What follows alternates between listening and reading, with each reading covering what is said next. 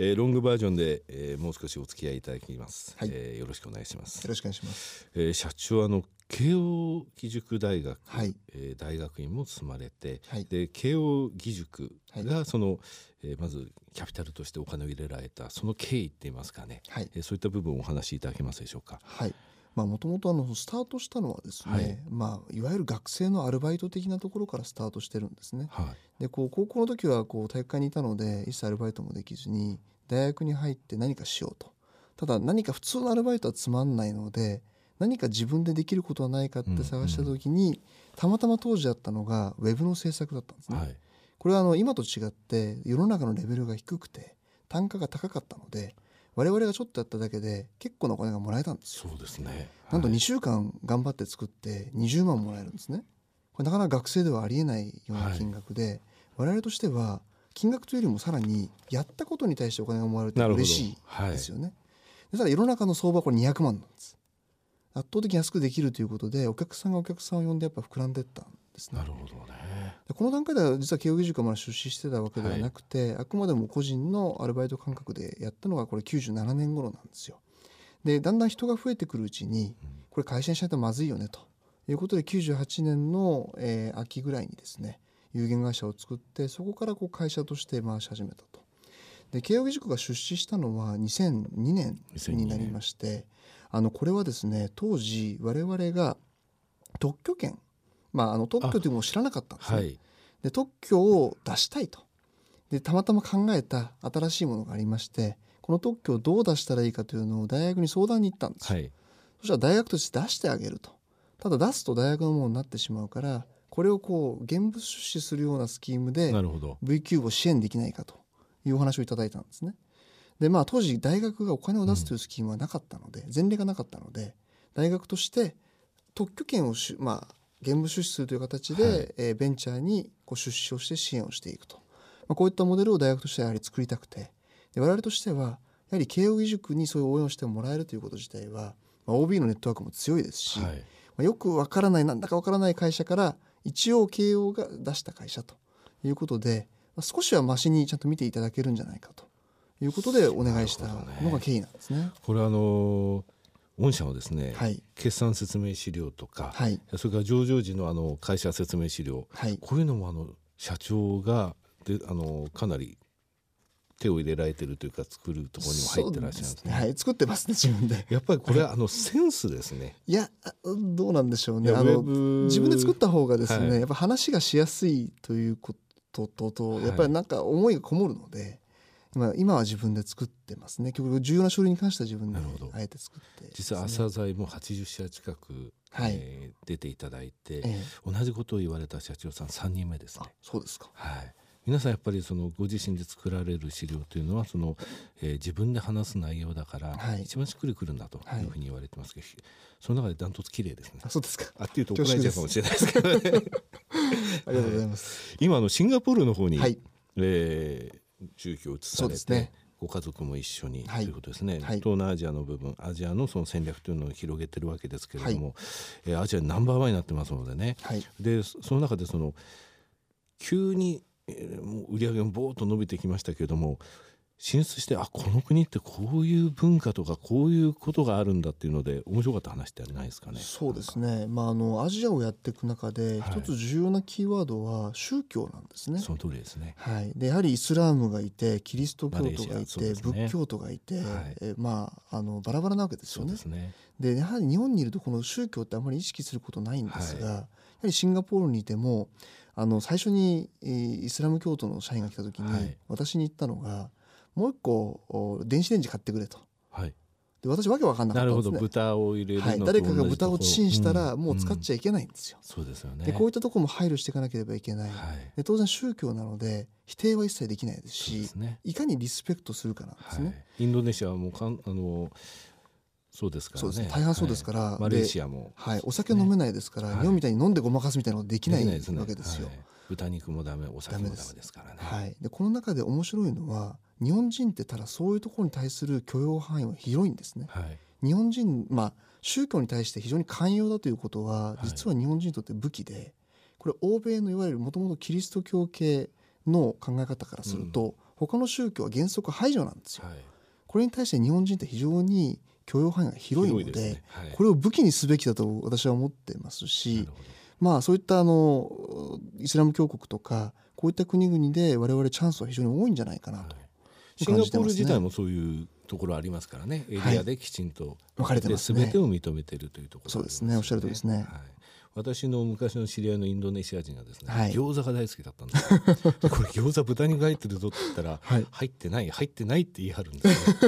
あの緩い方も中に結構いらっしゃいましてですね。餃子には豚肉入ってないって言って、はい、まあ、彼は帰るまでずっと豚肉は入ってないと言ってインドネシア帰ってそうですね。我々のマレーシアの社員も豚は食べないけど酒は飲むやつもいたりとか。まあバーベキューすると結構大変なんですよ。あそうです、ね、あの網分けないといけないので、はい、あのカカンパニーバーベキューとかやるとですね2台網が必要。なるほど。なかなか面白いですね、はい、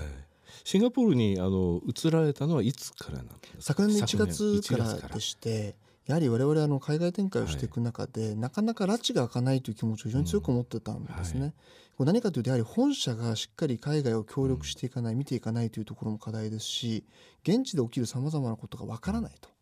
で特に海外の事業というのは0から1を作るフェーズですし、はいそすね、そもそも人の家でやるので、うん、本社がフルサポートしない限り勝てないんですよ。はい、で担当者を送ってやってる限りは、やはり担当者が何を言ってもなかなか本社は言うことを聞いてくれないと。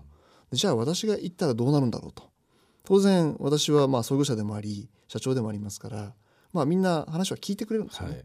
でかつ今まで言い訳のように聞こえてた現地の事情も自分で体験すれば分かると、うん、だったのか、はい、なるほどという部分もあると、ね、力を持って、まあ、熱を持って本社を動かすこともできるようになってくるわけですよ。だこういうまあ本社のグローバル化って私呼んでますが、はい、こういったことを目指して昨年の1月から。グローバル化、はい、なるほど。面白い表現ですね。しかも自ら言ってなるほど社員の言ってたことはこういうことだったんだっていうのが分かるとそ、ね,、の後のその展開とか変える部分、はい、ここを攻める部分っていうのをあの判断決断が早くなるということですね。ですねでかつ本社の人たちもですね海外を見ないわけにいかなくなるわけですよ。うん、社長が言っちゃいましたと。これあの見ないであの将来があるかというと、まあ、なかなかあの見なきゃという発想にやっぱなってくれるんですよね。うん、こっそり英語の勉強し始める人も増えてきました。なるほど。はい。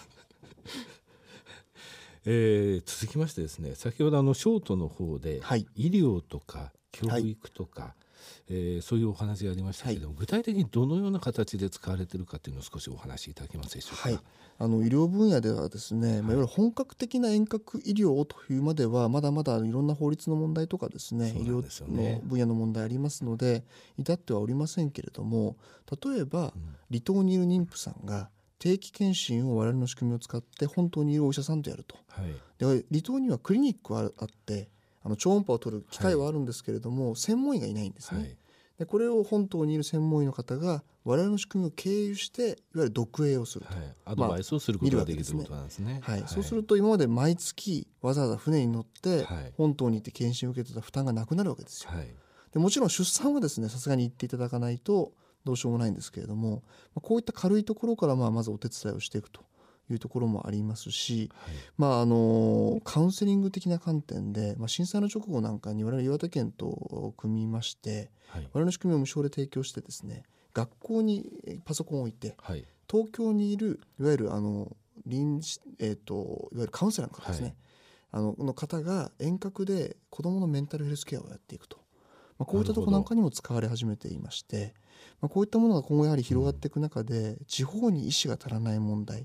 まあ、あの地域格差ですね。こういったところを埋めていくことができるのが我々のツールの一つの強みでもあって。なるほど、まあ、こういったその社会的意義あることもしっかりやっていきたいなというふうに思っていますね。まあ、あのテレビ会議ではね大変ですけれども、はい、ウェブ会議でしたらウェブ会議というかウェブを使ったものでしたらこういうところのその汎用性も広いですしね、はい、すぐその機動的に持っていくこともできますしそうですね、まあ、独居老人宅ですとか介護の分野なんかでもやはりコミュニケーションに使っていくとか、はい、利用範囲は非常にやっぱり広いんですね。でまあ、今回あの M3 さんと、まあ、合弁会社を作ったということもありまして、はい、まあ、こういったそのメディカルヘルスケアに特化したチームを作って、まあ、メディカルヘルスケアでのビジュアルコミュニケーションプラットフォームの普及を図っていこうと、はい、まあ、こういったことも今させていただいております。はい。あと私としては非常に興味があったのはセミナーのお話なんですけど、はい、そうですね。あのこの部分につきましてはいずれ、えー、どういうか形になるか分かりませんけども、えー、一緒にできるようになればいいなというふうに思っております。はい、えー、上場して、えー、4か月ですね、はい、とてもフレッシュでただ私実は思うのがその、えー、起業されて15年ですね、はい、非常に大人に近い状態でえー、上場されたと。しかし やってらっしゃることと、はい、しっかりしてるという意味ですね、会社として、はい、えただその伸びしろの部分とまだまだここを攻めるぞっていう部分のその意欲っていうのはやっぱりそのベンチャーのところを全然忘れてらっしゃらない、はい、えー、そしてアジア、えー、シンガポールに移ってというところですね、はい、えー、またですねこの番組にお越しいただいて、はい、えー、この1年間またこういうことがありましたとかですね、はい、半年でこういうことがありましたというのをぜひあのリスナーの方に聞かせていただければと思います。ぜひよろしくお願いします。はい、御社23億円でし資金調達もしてますし、はい、えー、いくらでもここからですねそれこそ1対 N 対 N1×N 対 N になれる、はいね、えー、会社だと思っておりますので、はい、一生懸命、えー、私の方も応援したいと思います。ありがとうございます。しっかりまたあの、はい、お預かりした資金を使って、はい、成長していきたいと思いますんで。えー、またお越しいただければと思います。はい、社長本当今日もどうもありがとうございました。どうもありがとうございました。すみませんありがとうございました。面白いですね。